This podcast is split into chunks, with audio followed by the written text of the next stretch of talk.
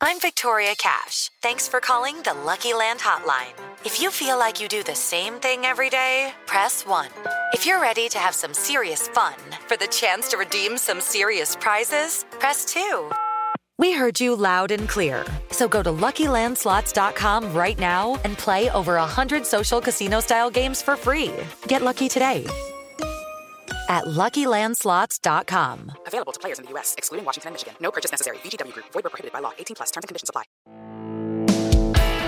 Este es el podcast de Alfredo Romo. 889noticias.mx Oye, sobre todo para todas las personas físicas. Ya sabes que cuando llega el momento de darse de alta en Hacienda, en el Servicio de Administración Tributaria, bueno, básicamente son dos rubros.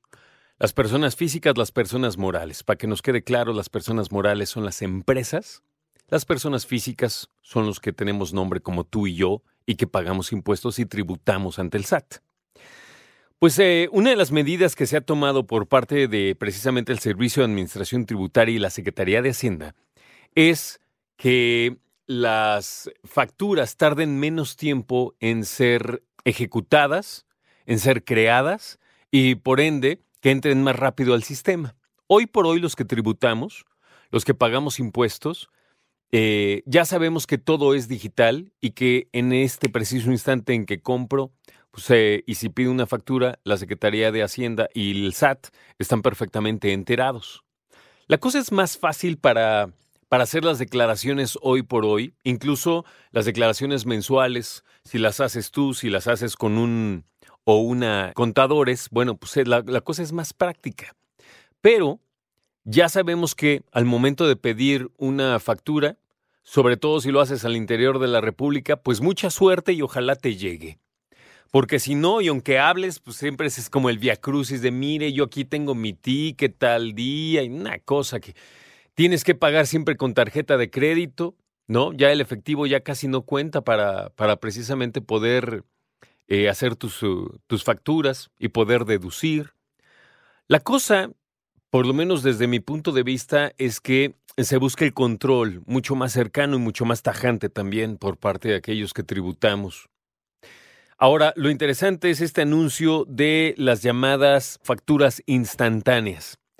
Ya hicieron un comentario nuevamente en el SAT para que le entendamos mejor, Marines. Buena tarde. ¿Qué tal, Alfredo? Muy buenas tardes. Buenas tardes también a tu auditorio. Pues en efecto, mira, lo has dicho muy bien. Es todo para pues facilitar a las personas que necesitan una factura el que no te estén preguntando, ¿va a requerir factura? Ah, pueden meterse al correo o cosas así, o te tardan, o que nunca te llegó la dicha factura que, tú estás solicitando.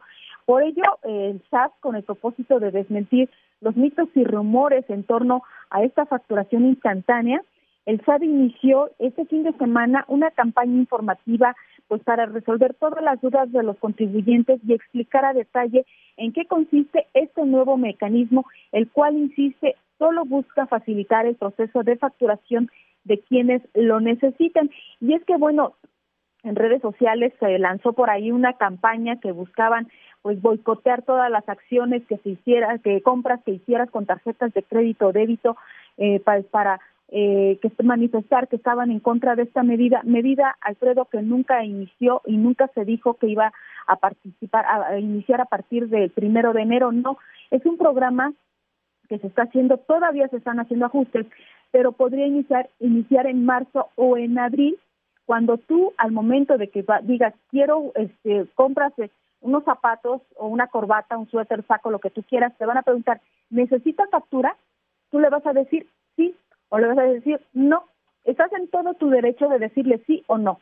Y no por eso el Servicio de Administración Tributaria te va a estar fiscalizando, ah, mira, Alfredo gana tanto y recibe tanto. No. Si tú no lo quieres hacer a través de este mecanismo que busca hacerlo más fácil, lo vas a poder hacer a través de los mecanismos ya conocidos. Por eso dice el SAT que solo busca, pues, eh, al momento de que tú hagas una compra, pues puedas pagar con esta tarjeta de crédito o débito, generar de manera inmediata esta factura. Al momento de imprimir el comprobante, este tendrá un código QR con el cual se podrá verificar que efectivamente se generó dicha factura. El contribuyente tendrá que dar de alta su RFC con su institución financiera en un proceso que podría realizarse en las mismas terminales punto de venta, es decir, al momento de que tú pagues, puedes ahí meter tus datos, sucursales bancarias o según lo define el banco. No es necesario, Alfredo, amigos del auditorio, cambiar el plástico, ya que el banco emisor va a definir el mecanismo para grabar el RFC en el chip de la tarjeta.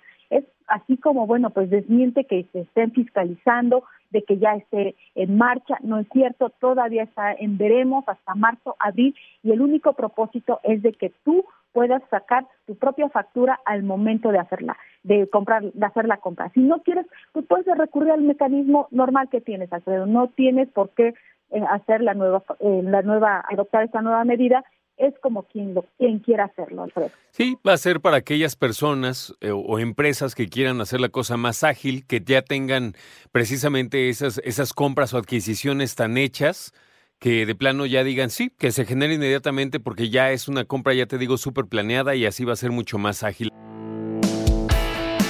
Escucha a Alfredo Romo donde quieras, cuando quieras. El podcast de Alfredo Romo en 889noticias.mx.